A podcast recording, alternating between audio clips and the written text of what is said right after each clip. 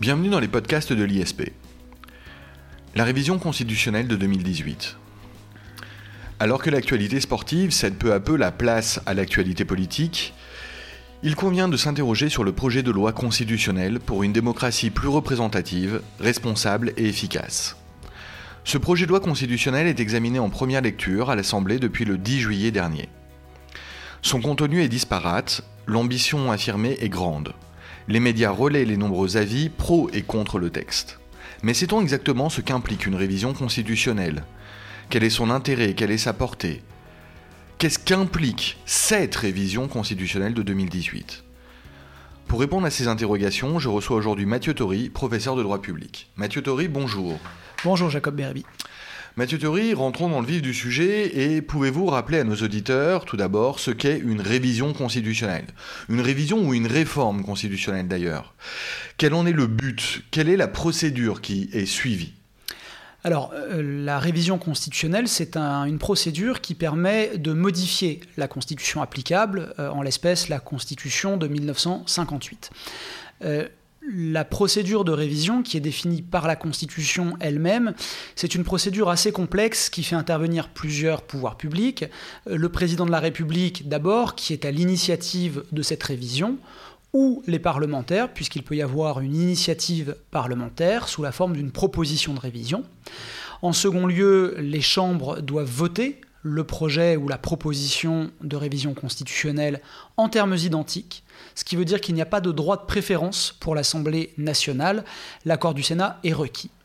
Et contrairement à ce que l'on connaît en matière de loi. Tout à fait. Contrairement où il y a une préférence pour l'Assemblée nationale. Tout à fait. Donc à ce stade, la procédure est euh, plus exigeante. Et si toutefois les deux chambres votent ce texte en termes identiques, alors il faudra que cette révision soit approuvée par référendum. C'est la procédure de droit commun, en tout cas telle qu'elle est présentée par la Constitution, ou par le Congrès, c'est-à-dire la réunion des deux chambres à Versailles, qui devra se prononcer à la majorité qualifiée des 3 cinquièmes. Je précise simplement que, en réalité, la pratique, c'est plutôt de passer par le Congrès. Euh, il y a très peu de réformes constitutionnelles qui sont passées par référendum. D'accord. Alors, très bien, on comprend ce qu'est une révision constitutionnelle. Euh, on parle beaucoup de cette révision constitutionnelle de 2018 euh, dans les médias et les journaux depuis quelque temps maintenant. On rappellera que le projet de loi a été déposé il y a maintenant plusieurs mois. Avant d'entrer dans euh, le détail de cette révision constitutionnelle de 2018, est-ce que vous pouvez nous rappeler quelles sont les grandes réformes constitutionnelles de la Constitution de 1958 dont finalement on a soit perdu la mémoire, ou alors même on en avait moins entendu parler? Jamais peut-être effectivement les médias ne se sont autant intéressés à une révision qu'à celle de 2018. Alors, d'abord, je ne peux pas me permettre de m'inventer, euh, de, me livrer pardon, à un inventaire à l'après-vert. Il y a eu 24 révision constitutionnelle depuis 1958, ce qui est quand même pas négligeable. Euh, ça veut dire qu'on est assez proche des États-Unis en termes de révision constitutionnelle, étant entendu que leur constitution date de 1787. Donc voilà, il faut imaginer quand même qu'on a un ah, nombre considérable. En voilà, on a un nombre considérable de révisions.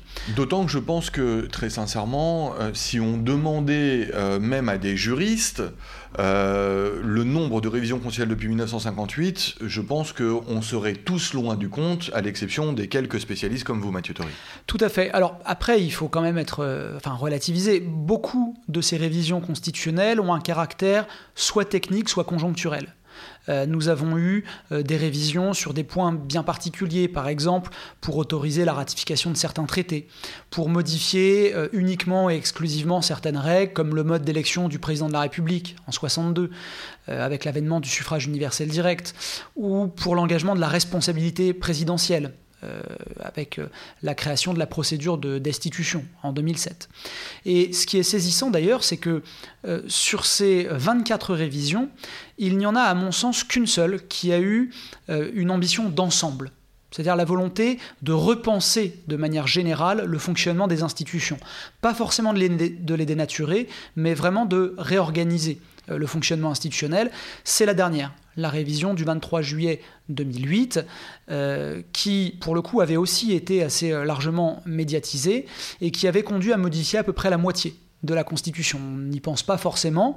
Euh, la Ve République se reconnaît avant 2008, après 2008, et pourtant on en a modifié à peu près 50%. Ce qui explique que cette révision de 2008 n'a pas conduit à l'avènement d'une sixième république, mais bien au maintien de la cinquième, malgré ces modifications substantielles.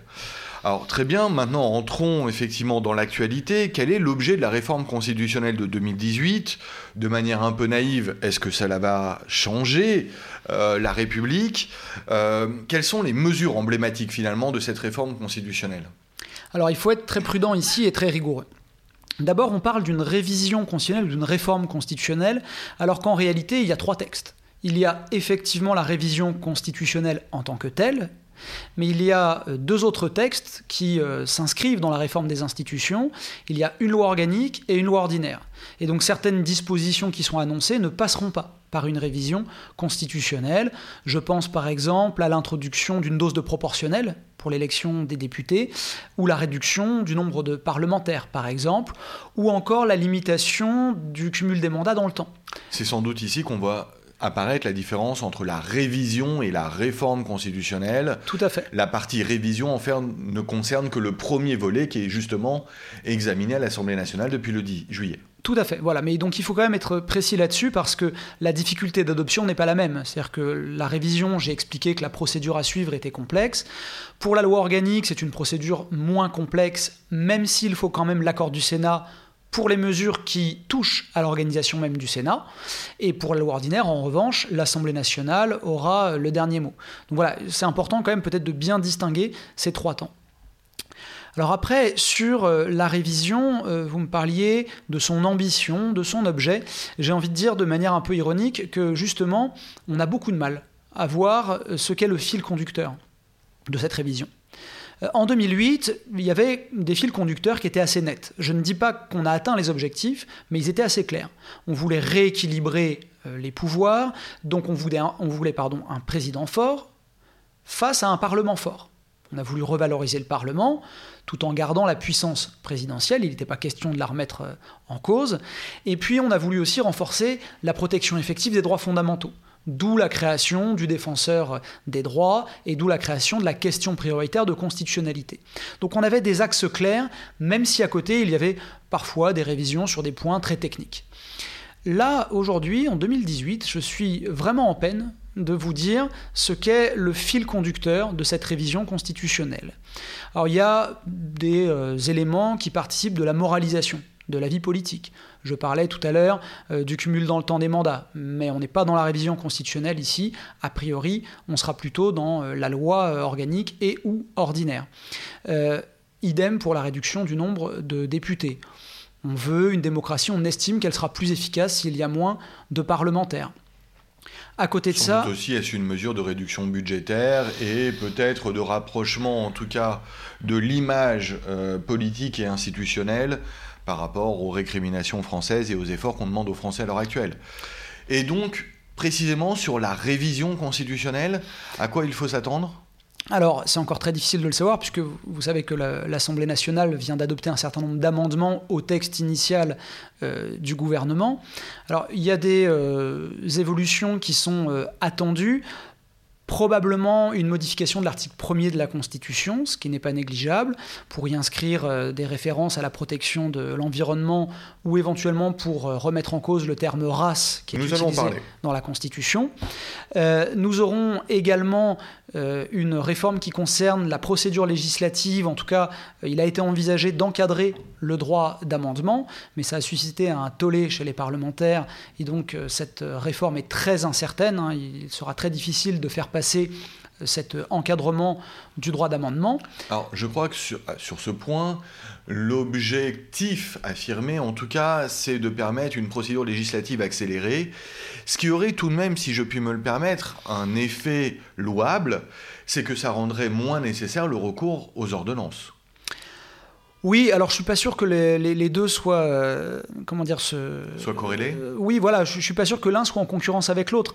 Euh, et j'ai presque envie de dire, on pourrait prendre l'argument à l'envers, dans la mesure où il y a déjà les ordonnances. On peut bien imaginer qu'il y a deux possibilités de réforme.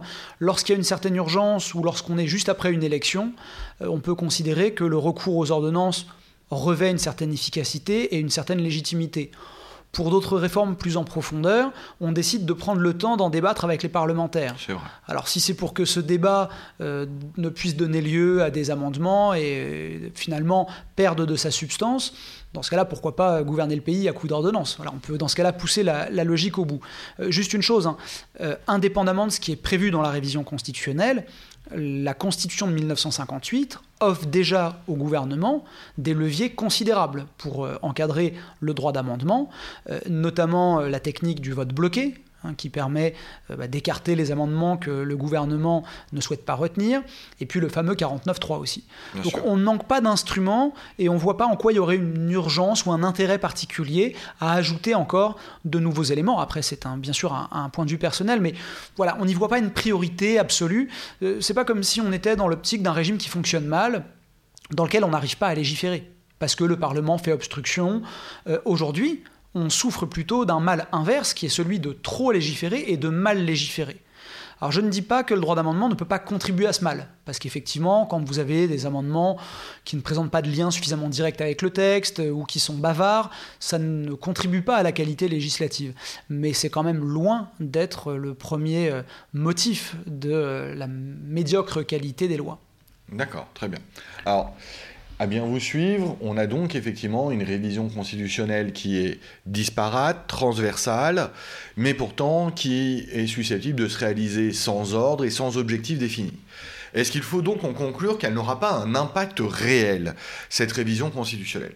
Permettez-moi euh, de prolonger euh, finalement la question au travers d'un des exemples que vous avez déjà évoqués.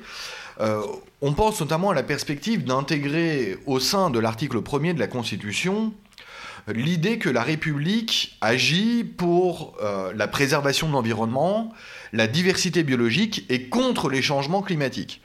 Cette dernière formule contre les changements climatiques, si on pouvait nous préserver de la pluie et de la neige quelquefois, ça serait bien. Mais euh, au-delà de ça, est-ce qu'il y a un vrai impact à intégrer au sein de l'article 1er de la Constitution des considérations environnementales? Nicole Belloubet, garde des Sceaux, a déclaré qu'il s'agirait d'un outil juridique puissant. Est-ce une réalité? J'en doute pour ma part. J'ai envie de faire une réponse un peu nuancée, si vous le permettez, euh, d'un strict point de vue juridique. Euh, on va inscrire dans la Constitution des principes qui sont quand même très abstraits et qui, ont plus, qui ressemblent plus à des objectifs cas euh, de réels euh, droits fondamentaux euh, directement invocables et protégés. Lorsque vous inscrivez des objectifs comme la protection de l'environnement ou la lutte contre le changement climatique, ça ne va pas avoir d'effet magique et le seul fait de l'inscrire dans la Constitution n'aura, vous l'imaginez bien, aucun impact sur l'environnement ou sur le réchauffement climatique. Ce qui aura un impact, ce sont les politiques publiques qui vont être mises en œuvre pour atteindre ces objectifs. Donc, euh, voilà, on arrive à la limite du droit. On ne peut pas, avec des mots euh, et en les inscrivant dans la Constitution, ni même dans n'importe quel texte de droit d'ailleurs, euh, ça ne remplacera jamais des politiques publiques, et notamment des politiques publiques ambitieuses. Donc l'intérêt juridique, oui, il existe parce que si vous inscrivez ces principes dans la Constitution, vous permettez aux législateurs de les mettre en œuvre et de restreindre les autres droits fondamentaux au nom de ces objectifs. Cela étant dit, après il y a une autre question, c'est celle de la redondance. Nous avons déjà une charte de l'environnement dont la valeur constitutionnelle a été reconnue. Est-ce qu'il est bien nécessaire d'en rajouter, de modifier l'article premier? Euh, Il y aura une dimension symbolique, c'est un acte de communication.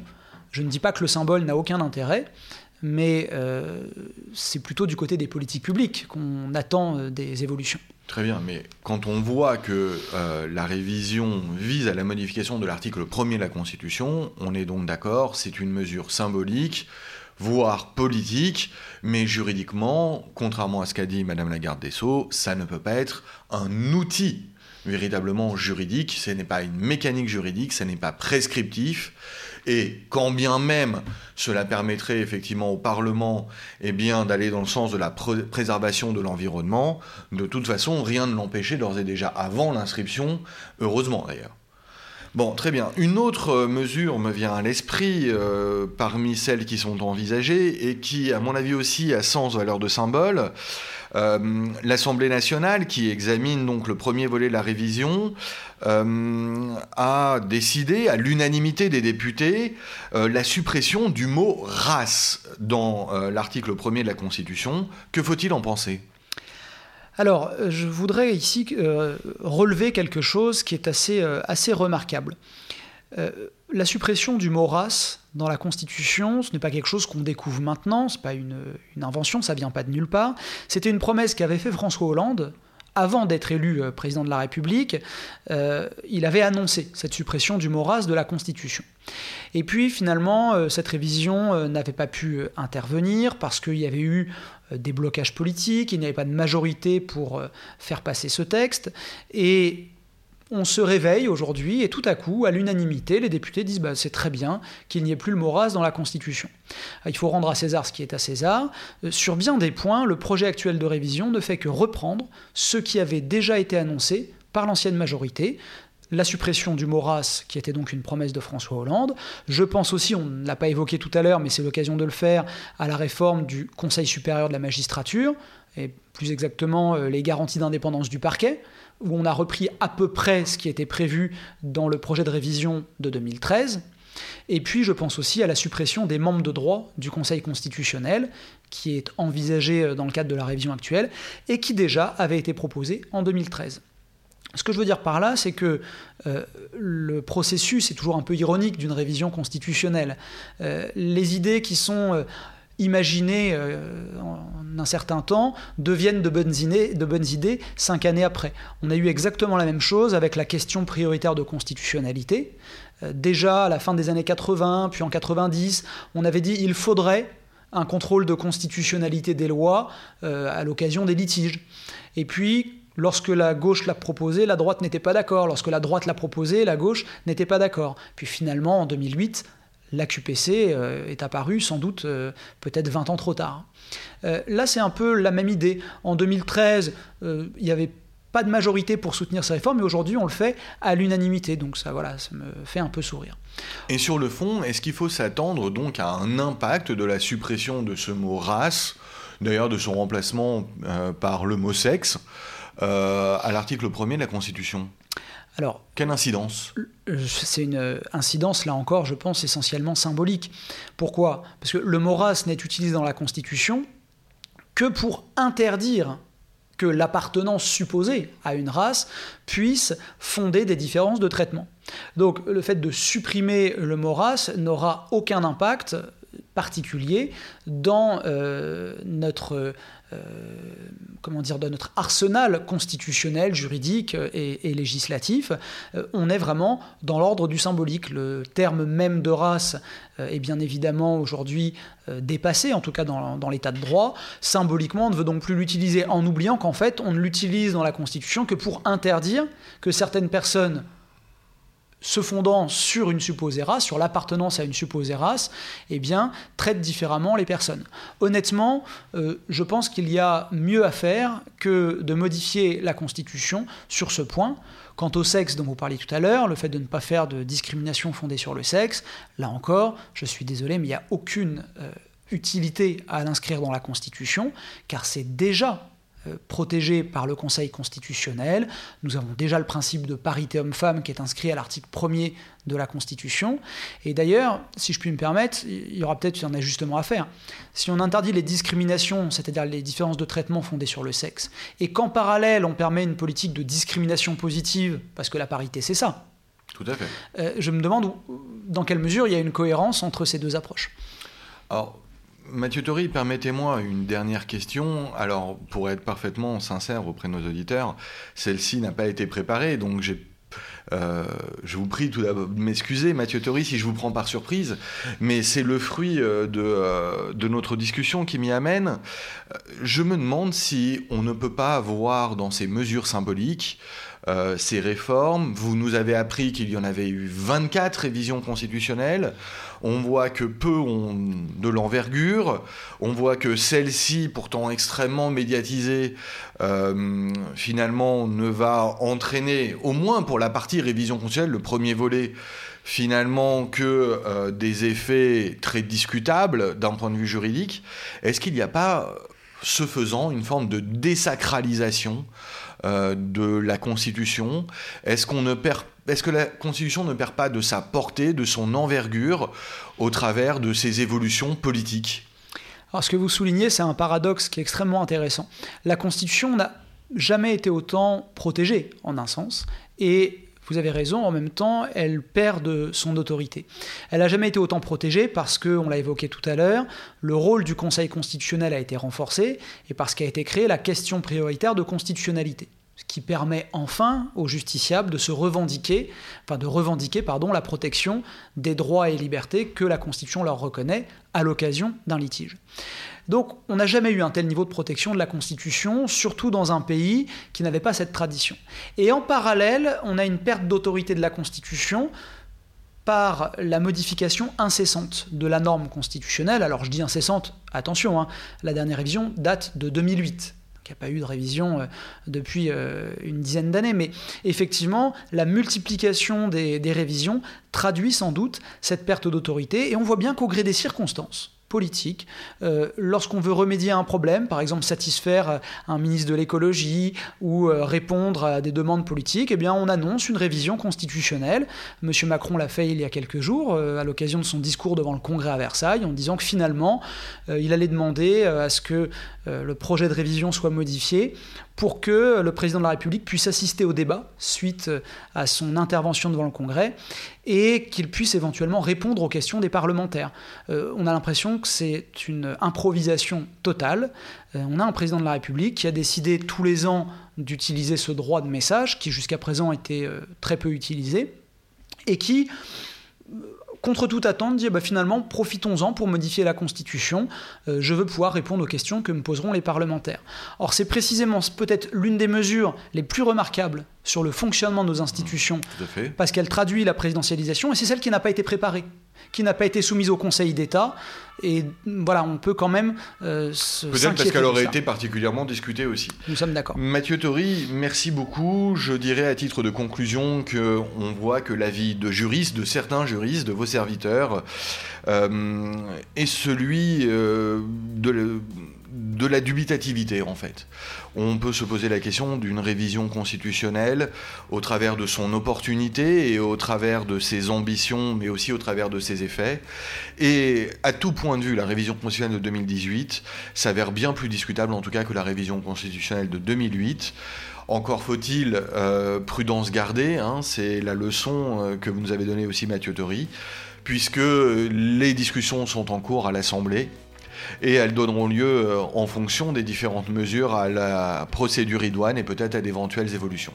Merci Mathieu Tori. Merci Jacob Berby.